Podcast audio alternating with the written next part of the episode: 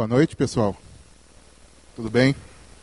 Eu aposto que como eu liguei aqui o notebook, já ficou um monte de gente pensando assim, ah, ele está imitando.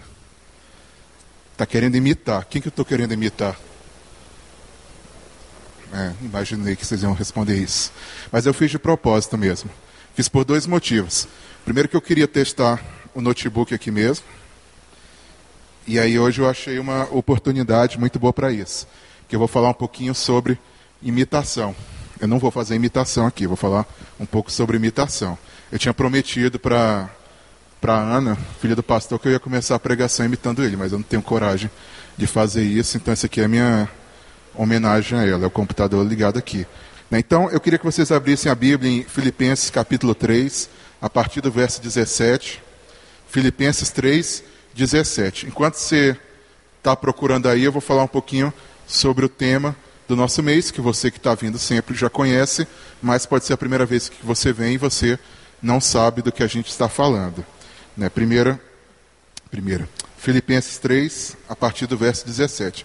O tema desse mês é, se chama Virtudes Reais no Mundo Virtual. E aí a gente utilizou algumas redes sociais, alguns programas da internet, como ilustração para os temas da mensagem desse mês. Não é que você vai vir hoje na mensagem, o tema de hoje, por exemplo, é o Twitter. E aí eu vou dar uma dica, pra, vou dar uma palestra para você de como usar o Twitter, como dar follow, unfollow e tudo mais, e aí você vai saber quem que você pode seguir, quem que você não pode. Não é isso. Né? A ideia é de essas redes elas serem um, uma ilustração daquilo na, que existe na nossa vida cristã. E o Twitter ele é conhecido por essa ideia de seguir, de você encontre alguém que você acha interessante, alguém que você admira, alguém que você gosta muito, algum cantor, algum ator, alguma celebridade, algum pastor, ou algum amigo mesmo seu, e você segue essa pessoa para saber o que, que ela está pensando, onde é que ela está, o que, que ela está fazendo, o que, que ela recomenda, o que, que ela está fotografando, que às vezes as pessoas colocam as fotos, e por aí vai. E a ideia de seguir é uma coisa interessante porque ela tem muito a ver com a ideia de imitação. Acho que muitas vezes você já viu alguém imitando e você, eu adoro imitação, gosto de imitação pra caramba, porque imitação é engraçada de dois jeitos. Se ela é ruim, ela é engraçada. Se ela é boa, ela é engraçada também. Então, por exemplo, quando o Belo imita o Flapjack do desenho animado, né, a gente ri muito. Não porque ele imita muito bem, é porque a imitação é muito ruim e a gente fica, não, imita de novo aí, imita de novo. Aí ele imita e todo mundo começa a rir. Aí ele, por que, vocês pedem tanto para eu imitar o Flapjack? Aí, não, porque é legal, sua imitação. Imita aí. Aí ele faz a imitação. Depois vocês pedem no final do culto para ele imitar. Você quer imitar no microfone? É isso que você sinalizou? Não.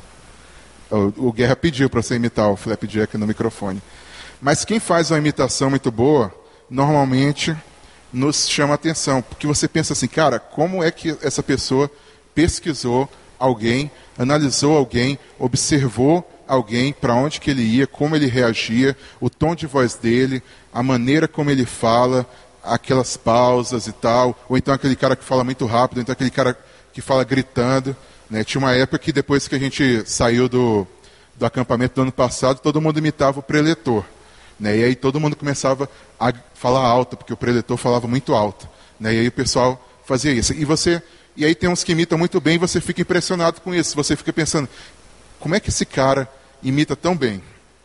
E os imitadores, a maioria deles, aqueles que, fora aqueles que talvez sejam geniais, o segredo deles é a observação, é procurar, é analisar é ver como o cara se move, é ver como o cara conversa, é ver qual é o tom de voz dele, qual que não é, como que o cara caminha, como que o cara reage às situações. Essa é a ideia de imitar. E é uma ideia muito parecida com a ideia de seguir. A palavra seguir, no grego, ela vem, ela tem um radical que se chama, que, um radical que é acólitos. E talvez você nunca tenha ouvido falar essa palavra acólito. Mas essa é uma palavra que existe essa palavra é a palavra de que é muito usada, por exemplo, na Igreja Católica. É aquele menino que fica lá no culto, na missa, e fica ajudando o padre e faz tudo aquilo que o padre fala para ele fazer. E aí ele monta alguma coisa, ele tira alguma coisa, ele segura o crucifixo. Então o papel dele é fazer exatamente aquilo que o padre, aquilo que a pessoa manda ele fazer. Ele é um acólito. Primeira vez que eu ouvi essa palavra, é, é uma história meio nerd, mas eu vou, eu vou contar. Primeira vez que eu ouvi essa palavra foi lendo uma revistinha dos X-Men. Todo mundo começa a rir. E aí nos X-Men tem aquele vilão que é o Magneto. Vocês conhecem, né? Todo mundo conhece. E eu, eu que sou nerd. Né? E o Magneto tinha uma época que ele tinha uns colaboradores dele que eles se chamavam de acólitos. E por que, que eles eram acólitos do Magneto? Porque eles, como Magneto, eles espalhavam a ideia do Magneto de que os humanos devem ser mortos. Né? Eles seguiam aquilo que o Magneto falava, eles faziam aquilo que o Magneto fazia. Eles queriam propagar a ideia de que o Magneto era e tinha a ideologia mais correta. Então a ideia do acólito, a ideia do segue-me, siga-me, a ideia dele é: você vai agir da mesma forma, você vai ter as mesmas reações, você vai seguir o mesmo caminho daquele a quem você está seguindo. E uma outra coisa interessante dessa palavra acólito é que ela se divide em duas e o radical dela é queleutas. E queleutas a gente conhece como caminho. E essa palavra é uma palavra muito importante para a gente. Porque Jesus diz: Eu sou o único caminho. Eu sou o caminho. Caminhem no Senhor, o apóstolo João vai dizer. Caminhem na verdade. Caminhem com Cristo. A palavra caminho para o pensamento judaico é uma palavra muito forte. Porque ela não quer dizer simplesmente estrada, como a gente usa. Né? A gente usa caminho é o, o, a rota que eu vou seguir para chegar a algum lugar. Ela não significa simplesmente é, jeito, maneira de ser. Né? Ah, eu estou seguindo o caminho de Cristo porque eu quero seguir, eu quero agir da maneira como ele seguiu. Mas a palavra caminho, ela é muito forte na cultura judaica porque ela tem a ideia de conduta. Então, quando Cristo fala caminhem, sigam-me, ele está falando façam, sigam a minha conduta. Copiem a minha conduta. Tenham a mesma conduta. Conduta tem uma ideia de caminho mesmo, né? se você for para pensar. Né? Estou conduzindo você. E quando ele fala sigam-me, ele fala: sejam meus acólitos, sejam meus seguidores, caminhem por onde eu andei, sigam aquilo que eu ensinei e tenham a mesma conduta que eu deixei para vocês. Então eu comecei falando de imitação por causa disso. Porque o nosso ter, a nossa ideia de seguir, a ideia de seguir como a Bíblia propõe, é uma ideia de imitar.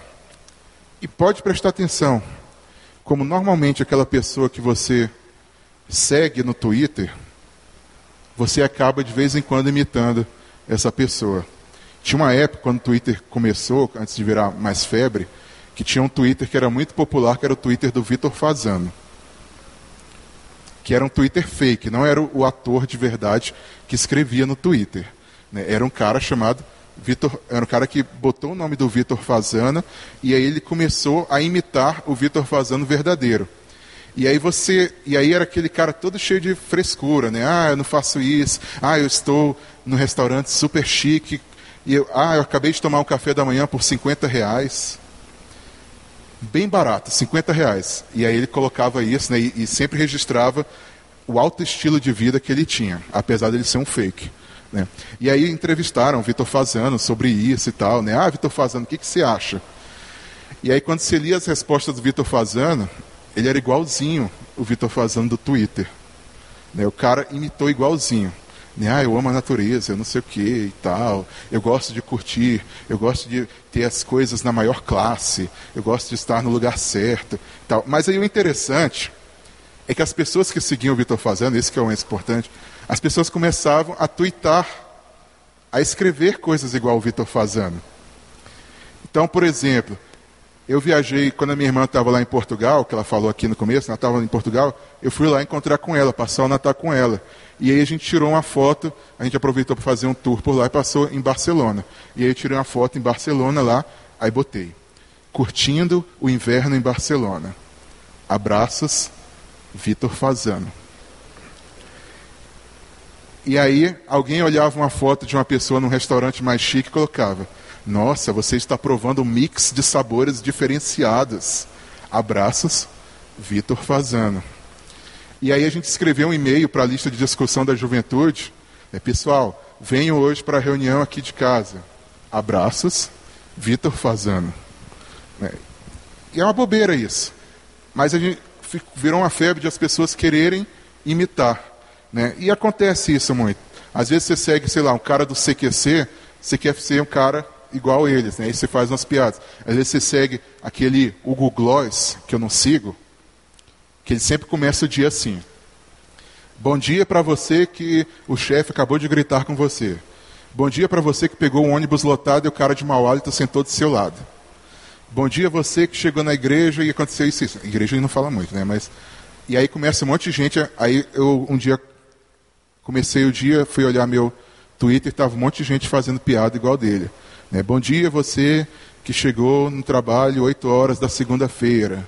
Bom dia, não sei o quê. E as pessoas tentam imitar as piadas dele. Então o que acontece é que normalmente quem você segue, por algum motivo ela te interessa. Por algum motivo você gosta dela e por algum motivo e, e, e, certamente essa pessoa te influencia. E da mesma forma existem pessoas que seguem você. São pessoas que têm interesse no que você diz, são pessoas que querem saber o que, que você está fazendo e você vai influenciar essas pessoas. E eu queria deixar, baseado nesse texto de Filipenses 3,17, algumas perguntas com esse tema. A quem você segue? Hoje estou usando PowerPoint, também estou imitando, que eu não uso PowerPoint normalmente. Estou imitando mais uma vez. Então, o tema de hoje é a quem você segue, ou quem você segue. Eu fiquei na dúvida se o verbo era direto ou indireto. Vocês me perdoem por isso. Vamos ler Filipenses 3,17 até o 21. Irmãos, Sigam unidos o meu exemplo e observem os que vivem de acordo com o padrão que lhes apresentamos. Pois, como já lhes disse repetidas vezes, e agora repito com lágrimas, há muitos que vivem como inimigos da cruz de Cristo. O destino deles é a perdição, o seu Deus é o estômago, e eles têm orgulho do que é vergonhoso. Só pensam nas coisas terrenas. A nossa cidadania, porém, está nos céus, de onde esperamos ansiosamente o Salvador, o Senhor Jesus Cristo, pelo poder que o capacita a colocar todas as coisas debaixo do seu domínio, ele transformará os nossos corpos humilhados, tornando-os semelhantes ao seu corpo glorioso. Então, essa passagem começa com uma ordem, uma ordem para que a gente imite aqueles que nós conhecemos como padrão, aqueles que nós conhecemos como líderes. Paulo vai dizer o seguinte no começo dessa passagem: Irmãos, sigam unidos o meu exemplo e observem os que vivem de acordo com o padrão que lhes apresentamos. Mais uma vez, eu sei que às vezes você fica meio cansado quando eu vou nos termos gregos, mas eles são importantes para a gente. Aquela expressão gigante ali traduzida como sigam unidos o meu exemplo, aquela expressão toda é uma palavrinha só. É uma palavrinha que, se, que, é, que você transliterando, você falando, seria mais ou menos sim mimetai. Sim, você lembra de simultâneo. E mimetai, você lembra de mímica. Sabe o cara que imita, imita que está numa caixa? Esse cara está mimetizando. Quem é nerd conhece essa palavra. Quem não é, Cacalho balançou a cabeça assim. Né? Ainda bem que tem uma pessoa que vai entender. Mimetizando, o cara está imitando. Né? Então o que Paulo está falando é o seguinte é, imitem, sigam o meu exemplo, sejam os imitadores, sejam meus imitadores e sejam imitadores daqueles que vivem de acordo com esse padrão que a gente apresenta para vocês. A ideia de Paulo é que nós observemos, que nós encontremos, que nós procuremos pessoas que seguem um padrão de conduta bíblico, pessoas que seguem um caminho, aquele caminho que é o caminho de Jesus Cristo. Existe hoje uma ideia muito comum no meio cristão de que a espiritualidade, de que a sua vida com Deus, seja, não sei como você quer chamar, chama de espiritualidade, chama de religião, chama de vida com Deus, chama de vida espiritual, existe a ideia de que a vida espiritual é minha e ninguém tem nada a ver com isso. Eu faço do meu jeito e vocês não têm nada a ver com isso. Cuidado se você acredita nisso. A vida cristã não é uma vida solitária. A vida cristã não é uma vida eu e Jesus e sem igreja. Eu sei que a igreja tem seus problemas. Tem aquele livro, Sou Cristão Apesar da Igreja, que fala sobre as decepções da igreja e tal. Seja cristão até apesar da igreja, mas não seja um cristão solitário, não seja um cristão sem padrão, não seja um cristão que não tem exemplos a ser seguidos. A sua vida está diante também de outras pessoas. Existem pessoas que estão observando o que você faz com a sua vida. Existem pessoas que se interessam daquilo que você faz na sua vida. Aquilo que você fala, aquilo que você, aquela que é a sua reação a alguma coisa, seja alegria, seja tristeza, seja raiva, aquilo ali tem um impacto na vida dos outros. Eu percebo que muita gente que começa a andar comigo, por exemplo, começa a ficar uma pessoa meio irritadinha. É verdade isso. E eu sei que tem pessoas que são assim. A pessoa começa a ficar um pouquinho mais irritada. E eu fico com medo do tipo de influência que eu provoco nos outros. Porque é, seria melhor que as pessoas me influenciassem e eu deixasse um pouco. Mas dizem que eu, que eu fiquei menos também, né? Não sei se é verdade isso. Depois que conheci a Josi. Dizem, né? Não sei. Mas aquilo que você faz, cara, aquilo que você faz interfere na vida das pessoas, influencia a vida das pessoas. Eu lembro de um episódio de uma série que a gente gosta muito de ver lá em casa, né, em que é um episódio que eu achei a cara da, da igreja, né, do pessoal da igreja. É um episódio que os caras estão conversando e aí um dia um repara num defeito que alguém tem. Então, por exemplo, tem um cara que fala literalmente, o termo literalmente, sempre errado. Sabe aquela pessoa que fala literalmente errado? Assim, eu estou literalmente morta. Então vamos enterrá-la, né? Eu estou, sei lá, literalmente, ah, esqueci, não tem uma expressão agora, né? Estou literalmente com vontade de comer um cavalo, sei lá. Aí, como assim, cara? Então, sabe aquelas pessoas que não sabem usar literalmente? Né? Então, o episódio é tipo isso. E se você não sabe, depois você consulta. É, o Diego não está aqui hoje, né, para dar as aulas de português dele, né? Depois consulta a Carla Teresa que fez letras, para ela te explicar literalmente como é que usa. Sabe aquelas pessoas que não sabem usar? Então o episódio era tipo isso. Né? Um dia o pessoal está conversando e alguém fala assim: Você já reparou que ela não sabe usar literalmente? Aí todo mundo que está ao redor faz um, um som, um efeito especial, é um vidro quebrando assim, né? Como se quebrasse as ilusões a respeito da pessoa. É mesmo, ela fala sempre errado. Aí começa a ter uns flashbacks de pessoas se lembrando dela falando errado literalmente. Né? Aí, aí tem outro cara que tem mania de corrigir os outros. Né? Ah, eu vou no banheiro. Não, você não vai no banheiro, porque você não sobe no banheiro para ir. Você vai na direção do banheiro. Você já reparou que ele sempre faz isso? Aí todo mundo, é mesmo, ele faz esse tempo todo. Aí eu lembrei da igreja, porque a gente é meio assim. Né? Você já reparou que o Pet sempre coordena os lugares. O Pet não está aqui, mas depois eu falo para ele que eu falei isso. Você já reparou que, reparou que o Pet sempre coordena os lugares onde nós vamos nos sentar? É assim: você chega na pizzaria, o Pet olha a disposição das mesas e ele fala: Você senta aqui, você senta aqui, você senta aqui, Belo, sai daqui, você senta aqui, Felipe, você tem que ficar com ele. E aí todo mundo tem que seguir a disposição. Aí você chega na casa dele, ó, você senta aqui, você senta aqui, você senta... Aí você, ele chega na sua casa, olha, você senta aqui, tia, você senta aqui, Josi, você senta aqui, Carlinha, você vai sentar aqui. Então ele é um. Aí todo, um dia alguém falou, né? Você já reparou que o Pet sempre controla os lugares onde nós vamos sentar? E aí todo mundo passou a reparar. Né? Por quê? Porque aquilo que a gente fala, por mais bobo que seja, aquilo que a gente fala tem influência nas pessoas. As pessoas estão atentas, as pessoas estão seguindo a gente o tempo todo. Então nós temos responsabilidade. Nós temos responsabilidade com a vida dos outros, com a vida dos nossos irmãos e com a vida dos nossos amigos, com a vida daqueles que nos seguem do Twitter e com a vida daqueles que nos seguem na vida real mesmo. Né? Meio bizarro falar vida real, mas a ideia de aqui no cotidiano.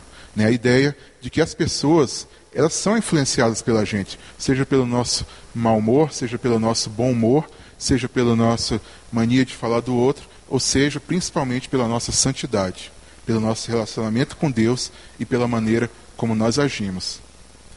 Você tem responsabilidade. Isso aqui é indiscutível. A questão é se você vai aceitar essa responsabilidade ou não. Muita gente não quer receber essa responsabilidade. E um dia Deus vai falar o seguinte: Olha, eu te coloquei ali, eu te coloquei naquele lugar, te coloquei naquela casa, te coloquei naquela igreja, te coloquei naquela escola para que você influenciasse. Te coloquei naquele Twitter, se você quiser, né, para que você influenciasse, para que você desse um bom testemunho e mostrasse para as pessoas como é a vida com Cristo, como é a vida comigo. Você tem responsabilidade em relação às pessoas. E uma outra coisa importante: procura bons modelos. Procura pessoas que você possa imitar, procura pessoas para te influenciar. Eu me lembro que quando o, John Piper entrou no Twitter, foi maior febre. Assim, todo mundo queria imitar o John Piper no Twitter. Que ele era todo esperto, assim, ele é todo esperto, né? Então ele escolhe um versículo, aí ele põe uma tirada sensacional daquele versículo, em menos de 140 caracteres, né? E posta todo mundo, caraca, esse cara é um gênio. Tenho que fazer igual. Né? Aí todo mundo, o nego ficava tentando fazer uns parecidos assim, né? ficava, até eu tentei isso, gente. Perdoe se ficou palha, né? Desculpa. Ainda tenta um pouco, né? Mas a ideia é que realmente ele influenciou. E aí teve até um cara, o cara escreveu um texto bem humorado, não um texto é, falando mal, mas o cara escreveu um texto bem humorado falando assim, como o John Piper estragou o Twitter. Aí ele fala, ó, oh, John Piper entrou e todo mundo agora quer fazer igualzinho a ele. Aí eu, é verdade, vou parar um pouquinho com isso, né? Mas a ideia é essa. Quem você segue te influencia. A pessoa que você coloca os seus olhos, a pessoa quem você acompanha, seja que na igreja, seja aquela pessoa que você olha notícias, seja aquela pessoa que te interessa no Twitter, essa pessoa, ela vai te influenciar. E se você não tiver algum tipo de filtro, se você não tiver algum, a, a sabedoria, o discernimento, você pode, às vezes, estar engolindo alguma besteira está engolindo alguma bobagem. E meu primeiro desafio aqui hoje é esse: procure pessoas que possam servir de modelo para você. O primeiro, é claro, é Jesus Cristo, né, o primeiro modelo de todos. Mas Jesus Cristo, muitas vezes, né, não estou aqui pregando algum tipo de, de falibilidade, né, de falha em Jesus. Mas o contexto dele é um contexto do século I. Então, às vezes, você precisa ver alguém da sua idade, alguém que viva no seu século, né, pra, porque existem algumas questões que Jesus não tratou especificamente. Por exemplo, isso que a gente está falando hoje, Twitter. Né? Então, procure modelos. Não é que você, ele vai se tornar seu Deus. Não é que você vai confiar nele e se ele cair, você perdeu a sua fé. Não é isso. São pessoas que você vê como exemplo de vida cristã, pessoas com quem você deve aprender. Eu tenho algumas pessoas assim na minha vida. Tem um professor de seminário que me influenciou muito. Apesar de eu ser muito diferente dele, mas ele me influenciou muito. Né? Quem sabe quem é? Hã? MA, Marcos Alexandre. Né? Tem alguém da IPN hoje aqui? Tem. Então, a ideia é essa. Né? Ele me influenciou muito. Eu não tenho nada a ver com ele, na verdade. Mas ele influenciou a questão da teologia, a questão de como você é, ensinar teologia sem se tornar aquele cara distante de todo mundo. Eu espero que eu esteja me tornando, né? Espero que sim. Mas ele me influenciou a respeito disso. Né? Pastores que podem te influenciar, até pessoas que não são cristãs que às vezes servem de exemplo. Né? Eu tenho um professor da faculdade que ele foi muito marcante dando aula para mim. Mas especialmente, procure modelos, procurem pessoas que possam servir de modelo. Normalmente, quando você vê um cara que serve de exemplo, você fica com raiva dele. Né? Não, esse cara é muito chato. Mas às vezes esse cara é o cara que vai te ensinar muito mais sobre a sua vida. Às vezes você vê um, uma pessoa mais velha e você fica, ah, esse cara é muito velho.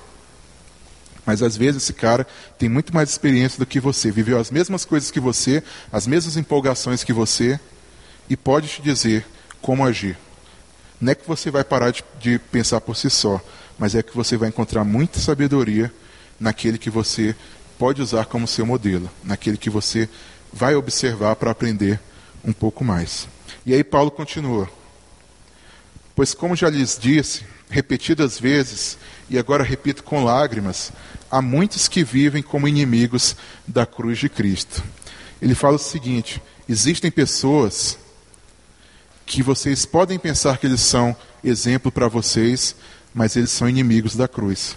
Paulo não está falando aqui de hereges fora da igreja, de pessoas gentios, pagãos que claramente não tinham nada a ver com Jesus Cristo. Ele estava falando de pessoas que estavam no meio deles, pessoas que se colocavam como mestres, e que essas pessoas, ali naquele meio, eram inimigas da cruz de Cristo. Então, existem pessoas dentro da igreja, eu não estou falando da terceira igreja, para você não ficar criar uma caça às bruxas, né? Aqui, mas existem pessoas dentro da igreja, no meio evangélico, que podem ser inimigos da cruz de Cristo. E aí Paulo fala: tome cuidado com esses caras. Ele fala com lágrimas, né? Essa emoção forte dele fluindo assim: olha, eu falo chorando isso. Né? Eu falo com tristeza isso. Existem pessoas que são parte que são inimigos da cruz de Cristo. E é uma coisa que eu sempre me pergunto, né? Pô, será que eu sou? Será que de alguma forma eu estou agindo como inimigo da cruz de Cristo? Né? Será que na minha aula, será que na minha pregação, na minha atitude, naquilo que eu escrevo, naquilo que eu falo, na maneira como eu reajo, eu estou agindo como inimigo da cruz de Cristo? E é uma coisa para a gente se questionar. Eu não estou falando para você questionar a sua salvação. Estou falando para você questionar se você está agindo, pode estar tendo atitudes de inimigo da cruz de Cristo. Valeu. E aí Paulo continua e nos dá algumas características daqueles que são inimigos da cruz de Cristo. Pode botar aí o próximo verso. O destino deles é a perdição, o seu Deus é o estômago, eles têm orgulho do que é vergonhoso e só pensam nas coisas terrenas. Características para a gente se analisar e para a gente analisar aqueles a quem nós estamos seguindo. Primeira característica: o seu Deus é um estômago, é o estômago. O que, que, que ele quer dizer com isso? O seu Deus é o estômago os estudiosos, comentaristas, eles questionam um pouco, né, eles divergem um pouco de quem que Paulo está falando aqui. Alguns vão dizer o seguinte, ó, Paulo está falando daqueles caras que queriam converter a igreja de Jesus em um tipo de judaísmo. Aqueles caras que a gente conhece um, com o termo técnico de judaizantes. Por quê? Porque eles queriam transformar uma igreja que era cheia de gentios em uma igreja cheia de judeus. E aí Paulo vai combater esses caras, porque eles falam o seguinte: olha, para você ser salvo, você precisa de Jesus. Mas você também precisa da circuncisão, você também precisa de guardar o sábado e você também precisa de ter as dietas alimentares judaicas. E aí Paulo vai falar o seguinte: não é assim que funciona. Então, para alguns, esses caras que têm o estômago como Deus são esses judeus. Para outros, são simplesmente pessoas pagãs que seguem os seus próprios apetites. Sabe aquela ideia de o cara segue os seus apetites, o cara está com fome come, não está nem aí? O cara tem um desejo, já resolve isso naquela hora? Né? Alguns entendem isso. Né? Mas eu prefiro entender como judeus mesmo. Primeiro que Paulo começa o capítulo 3 falando de judeus. Lá, se você for olhar o começo do capítulo 3, abre aí comigo, capítulo 3. Lá no capítulo 3, versículo 2. Ele fala o seguinte, com as palavras bem fortes: Cuidado com os cães, cuidado com esses que praticam o mal, cuidado com a falsa circuncisão. Então, é uma referência provavelmente a judeus, pessoas que chegavam na igreja e falavam o seguinte: Ah, você quer ser salvo? Você aceitou a Jesus? Beleza. Agora o segundo passo para você ser salvo: faz a circuncisão, come direitinho e guarda o sábado. Aí você vai ser salvo. E aí Paulo fala o seguinte: esses caras são inimigos da cruz de Cristo. Porque eles estão querendo colocar alguma coisa na nossa salvação além da cruz de Cristo. A nossa salvação é a cruz de Cristo, é aquele que reconhece o sacrifício de Jesus, aquele que coloca sua confiança em Jesus, aquele que é salvo pela graça sem merecimento, e pronto. E esses caras estão querendo falar o seguinte: você é salvo por Jesus, mas você também é salvo se fizer isso, se fizer isso e se fizer isso. E aí Paulo fala: tomem cuidado com esses caras. E por que, que ele fala o Deus deles é o estômago? Porque esses caras estavam mais preocupados com o que o pessoal comia, comeu a dieta judaica, comeu a comida especial, não comeu porco, né? Você não comeu porco. Então, beleza, você vai para o céu.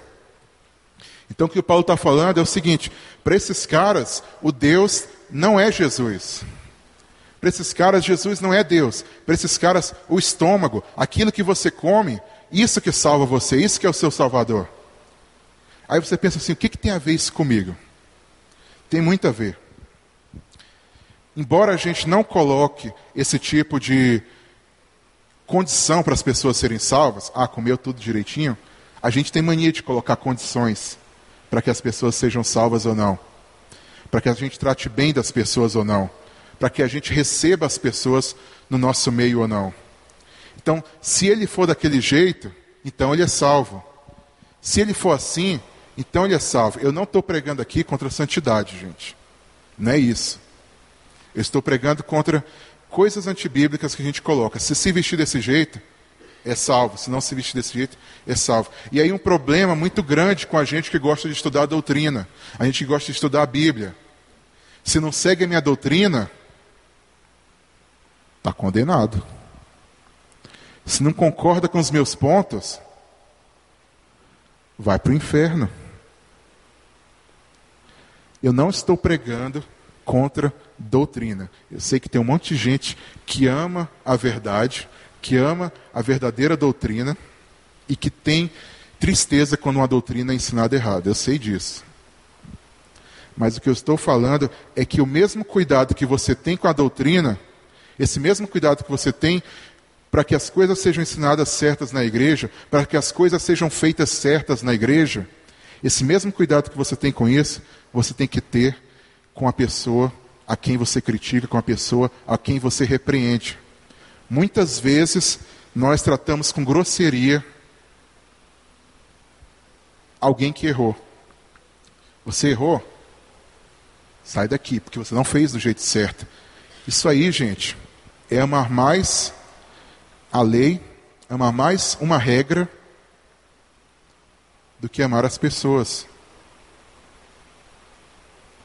E é difícil. Essa é uma linha difícil. E eu sei que é difícil, porque eu vivo isso o tempo todo. Porque a minha luta é essa. Eu sou um cara que ama estudo, eu sou um cara que ama doutrina, eu sou um cara que ama uma boa pregação. Mas eu tenho que amar aquele que faz uma má pregação, eu tenho que amar aquele que ensina errado, e eu tenho que amar aquele que faz de um jeito que eu não gosto muito. Eu não estou dizendo que você tem que abraçar a mentira, não estou falando nada disso. Mas eu estou falando é que, é que existem pessoas. E uma das maneiras de demonstrar o amor a Deus é amando as pessoas. E se você não ama as pessoas, talvez tenha algum problema em quem é seu Deus. Cristo, ele morreu por nós e Deus, quando Deus age conosco, ele age conosco, ele olha para a gente e nos trata como ele trataria Jesus. Quando Deus lida com você, ele não lida com você como se você fosse o cara que você é mesmo, cara pecador e tal. Ele coloca na sua frente o filho dele e te trata como ele trata o filho dele. E o desafio da gente é quando a gente olhar para o nosso irmão, quando a gente olhar para o nosso amigo, é a gente olhar para ele e colocar Jesus na frente. Ah, eu não gosto desse cara. Eu odeio esse cara.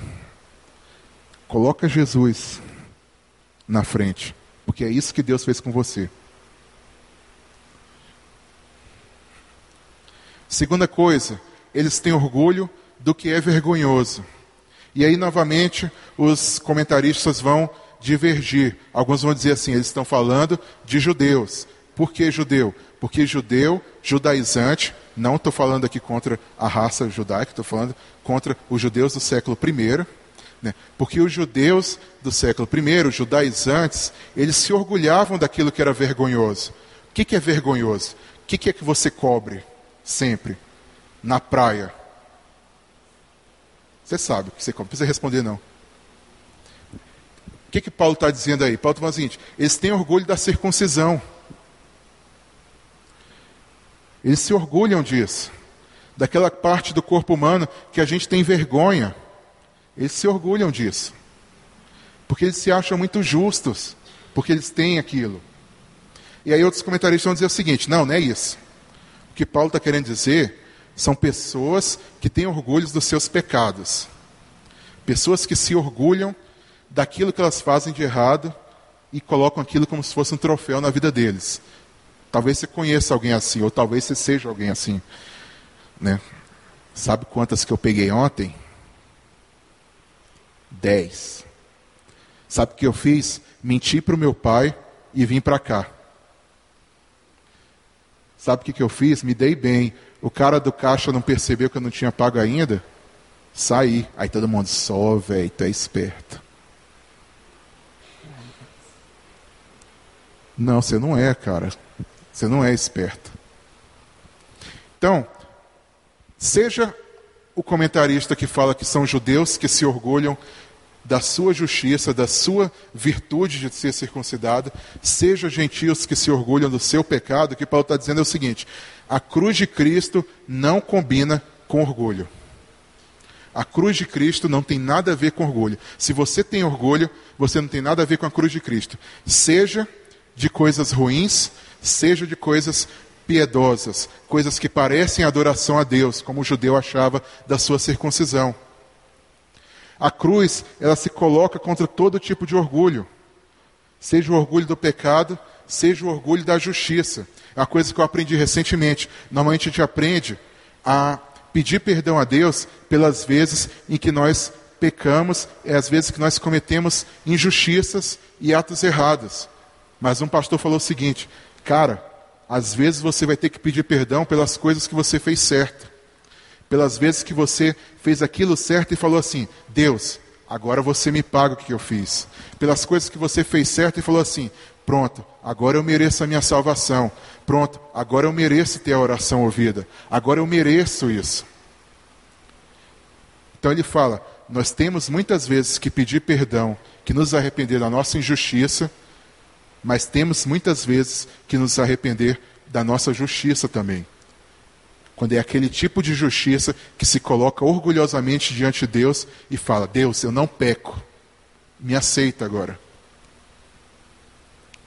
A cruz de Cristo, ela é inimiga do orgulho do pecado e é inimiga do orgulho da justiça. Porque o cara que é orgulhoso da justiça, ele fala o seguinte: Olha, Deus, eu me circuncidei, eu comi tudo direitinho, eu guardei o sábado, eu cumpri toda a sua lei, eu mereço a sua salvação.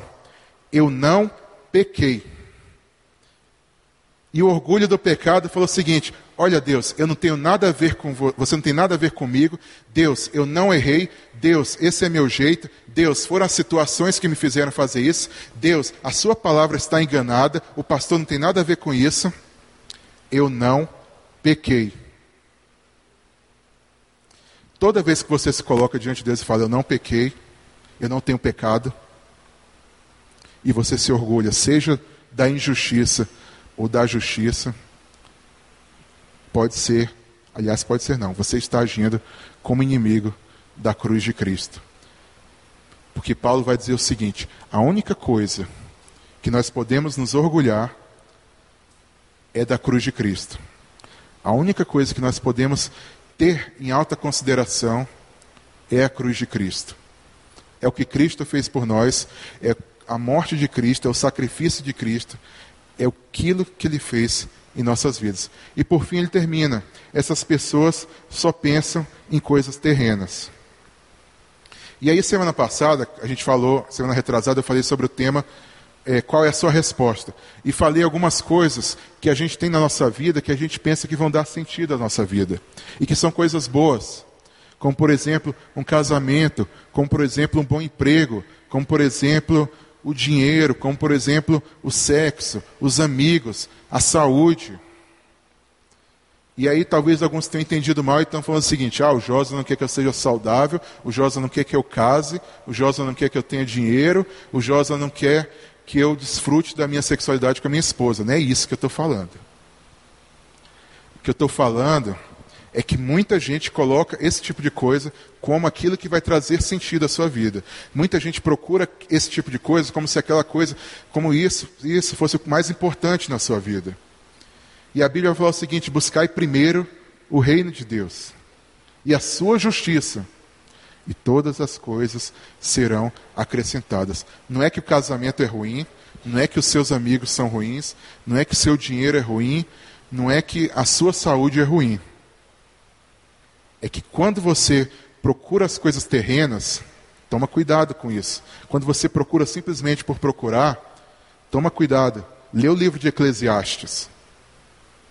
O livro de Eclesiastes é um livro todinho sobre isso. O livro de Eclesiastes é sobre um cara que era o mais rico do mundo, o cara que era o mais sábio do mundo, o cara que tinha o melhor emprego do mundo e tinha a maior quantidade de mulheres do mundo. O nome desse cara era Salomão. E o livro todinho é Salomão falando o seguinte: Ah, eu tive todas as riquezas do mundo, mas isso não tem sentido. Ah, eu tive todo o prazer do mundo, mas isso não tem sentido. Eu fui o cara mais sábio do mundo, mas isso não tem sentido. Aí você fala assim: nossa, que depressão. É, seria se ele não terminasse o seguinte. Então, depois de tudo isso que eu vi, eu percebi o seguinte: creia em Deus, siga o Salvador, lembre-se do teu Criador no dia, tuas, no dia da tua juventude. Lembre-se dele. Então, o que eu estou dizendo aqui não é que essas coisas você deve abandonar, mas é que quando você procura as coisas do alto, essas coisas ganham um sentido novo. Quando você procura aquilo que é celestial, o seu casamento ganha um sentido novo. Porque o seu casamento não é simplesmente o tipo de relação entre você e a sua mulher e vamos ver se dá certo. Se não der certo, a gente termina. O seu casamento é um compromisso com Deus para glorificar a Deus. O seu dinheiro não é simplesmente aquilo que você usa para gastar com o que te dá prazer, mas o seu dinheiro é uma dádiva de Deus para você usar para a glória de Deus. E aquilo que você compra vai trazer muito mais satisfação. Aquilo que você vive vai trazer muito mais satisfação, aquelas experiências que você busca. Aquelas experiências que parecem tão pequenas, como ver filme, como ler um livro como tocar uma música, como pular num riacho, tomar sorvete. Aquelas experiências, elas vão ganhar um sentido muito maior na sua vida. Sabe quando Paulo diz ali, quer comais, quer bebais, quer vocês façam qualquer coisa, fazei tudo para a glória de Deus, que Paulo está falando o seguinte, transforme o seu almoço num culto a Deus. Transforme o seu lanchinho na tarde num culto a Deus. Hoje eu estava almoçando com, com os meninos do, do iPródigo e eles estavam tomando sorvete. E eles começaram a falar assim, cara, que coisa gostosa é isso. Daí alguém lembrou de alguma pregação do Matt Chandler, né, que é um pastor norte-americano, que ele comeu alguma coisa muito gostosa e falou: Isso aqui é fruto da graça de Deus. Deus abençoou a gente para a gente poder comer isso. E não é que você vai deixar de ter prazer no seu sorvete, mas é que o seu sorvete vai ter um prazer todo especial. Porque o seu sorvete é fruto da graça de Deus sobre a sua vida. Você ter comprado, ele ter chegado em você, o seu amigo ter te servido, você ter saboreado, e ele ter um gosto bom, e não um gosto de isopor. Você já parou para pensar que Deus poderia ter criado seres humanos e colocado um monte de pão para a gente comer, e é só isso que vocês vão comer. Vocês vão sobreviver. Mas não, Deus é tão maravilhoso que Ele colocou diferentes sabores para a gente provar. E é assim que você começa a transformar o seu almoço em um culto à glória de Deus. A gente estava falando sobre cores na hora do almoço. Daniel está tá rindo disso, que o Daniel falou assim: Eu não gosto de cores, não. Ele gosta de uma coisa bem austera. Austero, isso que você falou, né? Gosta de uma coisa bem austera. Daniel é um amigo nosso da igreja presbiteriana de Brasília. Aí eu falei assim, cara, como é que você não gosta de cores? Você sabia que Deus criou as cores? Aí o bicho ficou, é verdade, né? Mais ou menos isso, né? Aí eu falei, você sabia que aquele trecho de Efésios, em que Paulo fala da multiforme graça de Deus, Paulo está falando, o, o, o, o termo no original é a multicolorida graça de Deus. Eu não sei nem o que, que passou na cabeça dele para ele falar que a graça de Deus era multicolorida. Mas ele falou assim: ó, a graça de Deus é tão maravilhosa que ela não pode ser uma coisa de uma cor só. Sei lá o que, que ele passou na cabeça dele. Né? Aquele outro trecho que ele fala assim: nós somos feitura de Deus. Né? Aquele texto, no original, ele está falando assim: nós somos poesia de Deus. Aí Daniel ficou feliz, que ele gosta de poesia.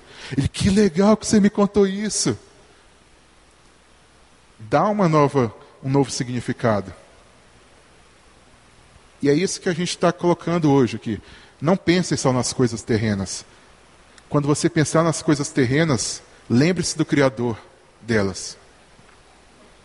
E aí Paulo continua.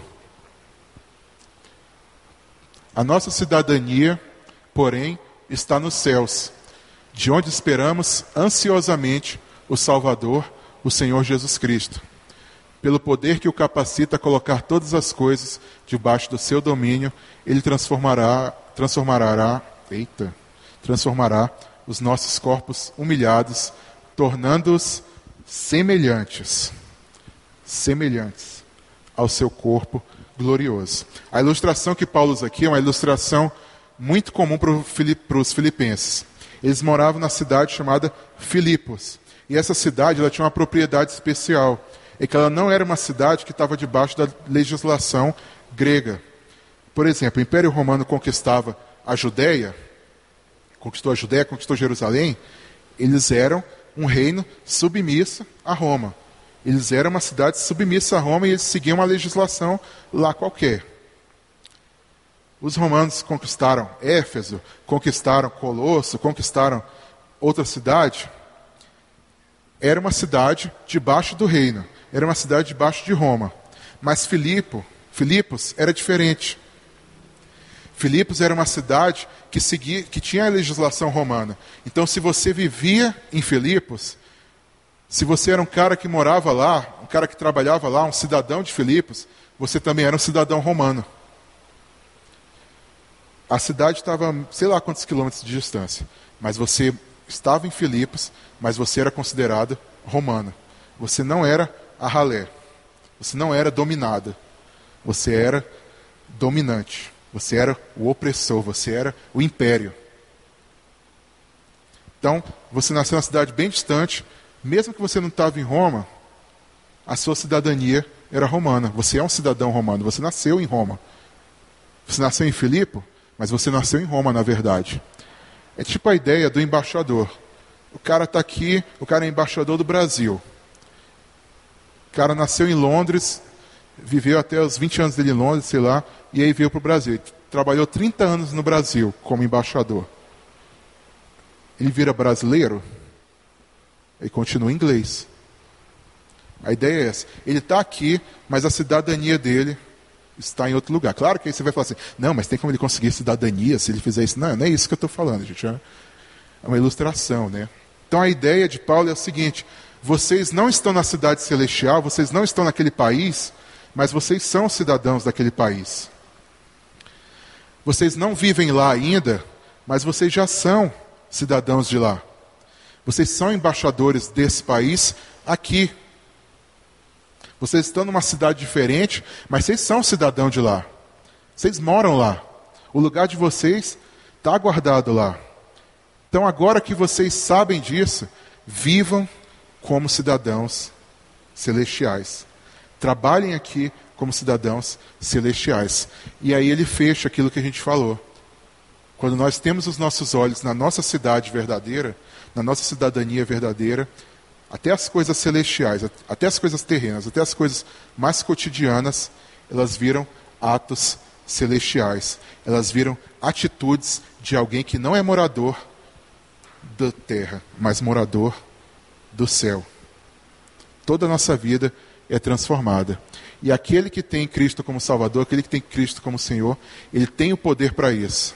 Ele recebeu o poder de Deus para isso. Como que eu vivo uma vida voltada para o céu? Paulo dá uma dica ali. Ele fala o seguinte: pelo poder que o capacita a colocar todas as coisas debaixo do seu domínio. A ideia é de você reconhecer, como eu falei há duas semanas atrás, de você perceber que tudo o que você tem, o que você é e tudo que existe está debaixo do domínio de Cristo. E você viver a sua vida como com Cristo como Senhor da sua vida, como Rei da sua vida e dono da sua vida. E aí, por fim, ele termina com uma coisa muito bonita. Ele transformará os nossos corpos humilhados, tornando-os semelhantes ao seu corpo glorioso. Toda a ideia aqui de imitar, de seguir, termina nisso.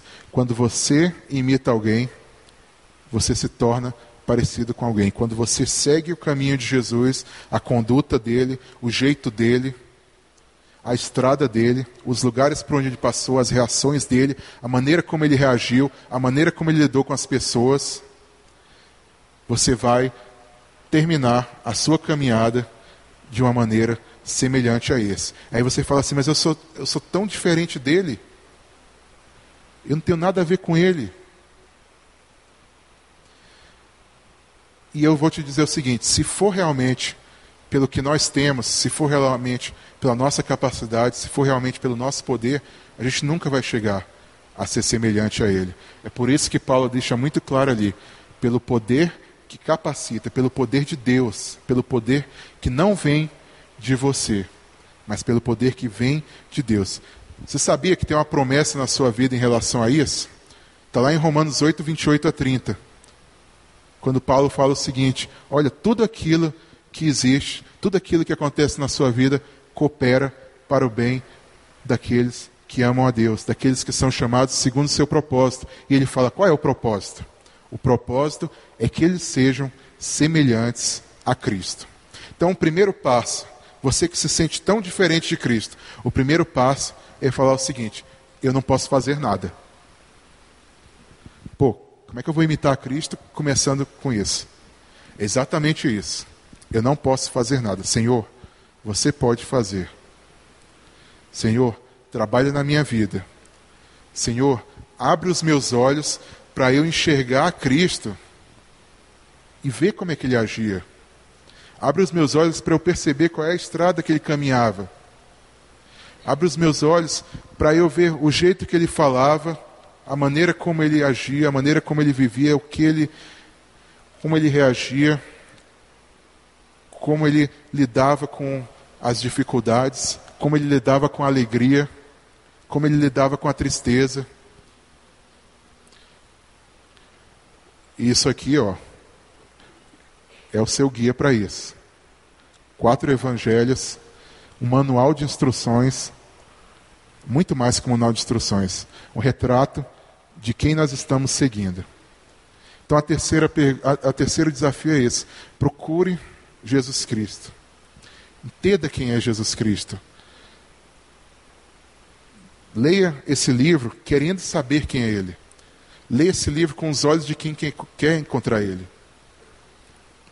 Procure pessoas que parecem com Jesus Cristo. Quem você acha que parece com Jesus? Seja na sua vida aqui, seja pessoas que estão no seu círculo de amizade, ou seja pessoas que às vezes você tem acesso pela internet, talvez pessoas que você viu uma pregação.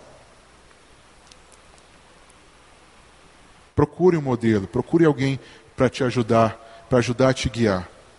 O segundo passo é esse. O primeiro, reconheça-se como alguém que não tem poder e leia a palavra para conhecê-lo. E o segundo, procure alguém que já conhece, procure alguém que já o imita.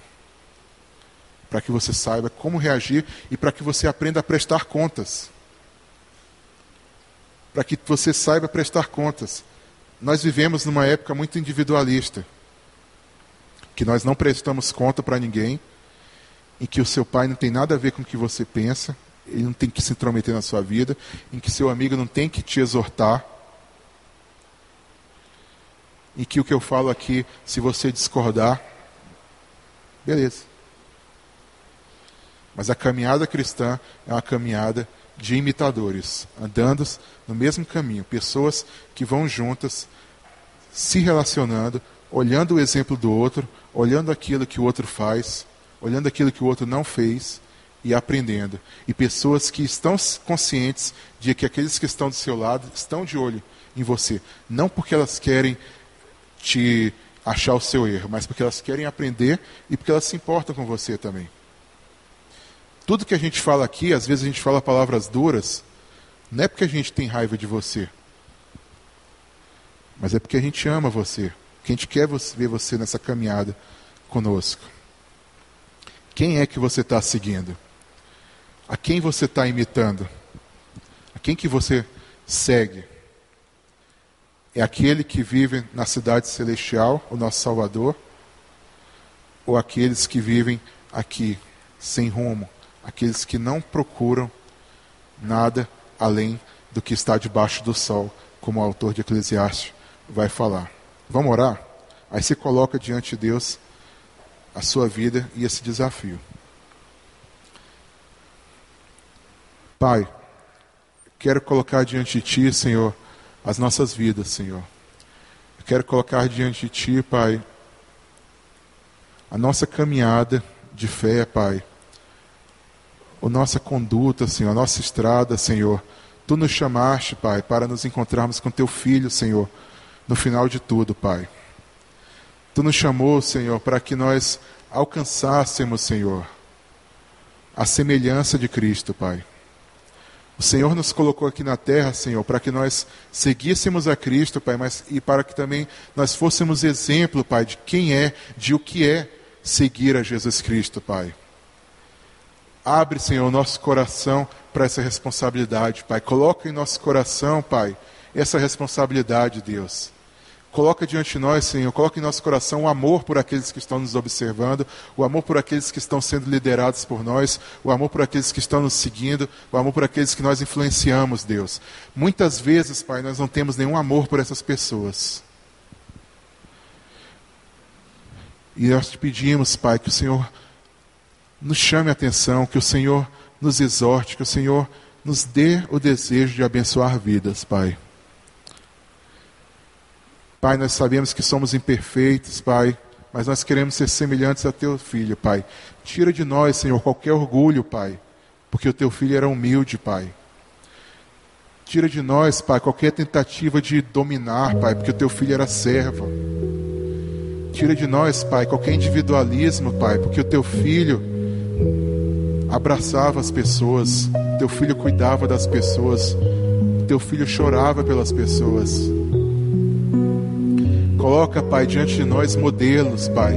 Coloca diante de nós exemplos. Coloca diante de nós, Pai, servos que nos ensinem a ser semelhantes a Jesus. Dá-nos um coração disposto a aprender o teu caminho, a tua conduta, Pai. É isso que eu te peço, em nome de Jesus. Amém.